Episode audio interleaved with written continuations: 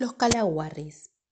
Todo el mundo sabe que la historia de nuestro planeta cambió para siempre, algún tiempo atrás, después de los Juegos Olímpicos de Pekín. Sucedió que las costas y mares de la Tierra se llenaron de una especie animal muy dañina y contaminante, parecida a un calamar, a los que se los llamó calaguarris.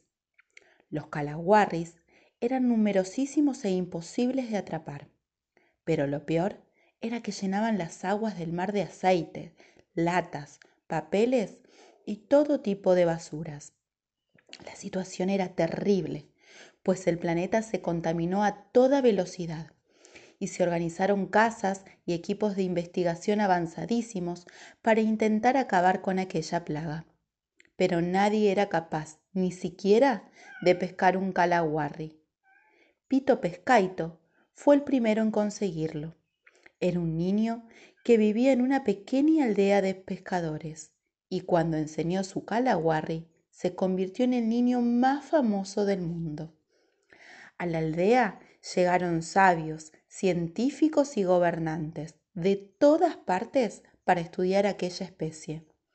Todo se preparó para abrir el animal e incluso iba a ser transmitido por televisión a todo el mundo. Así que todo el mundo alucinó cuando al abrir el Calaguarri descubrieron una minúscula nave espacial del tamaño de un zapato con unos marcianos dentro. Resultó que eran simpáticos y divertidos y muy listos, y en muy poco tiempo estaban hablando con los gobernantes del mundo, todos muy enfadados con la actitud tan sucia y contaminante que tenían con el planeta. Así que todos esperaban una explicación para un comportamiento tan poco civilizado. Venimos de un planeta que iba a ser destruido, comenzaron explicando. La Tierra nos gustó tanto que estuvimos días espiando lo que hacían los humanos para poder quedarnos aquí lo mismo y ser felices. Por eso, al ver que implantaban latas, papeles y aceites, inventamos estas maquinitas carísimas que hacían lo mismo. Y escondido en disfraces de calamar, tratamos de vivir felices y en paz. ¿Están contentos?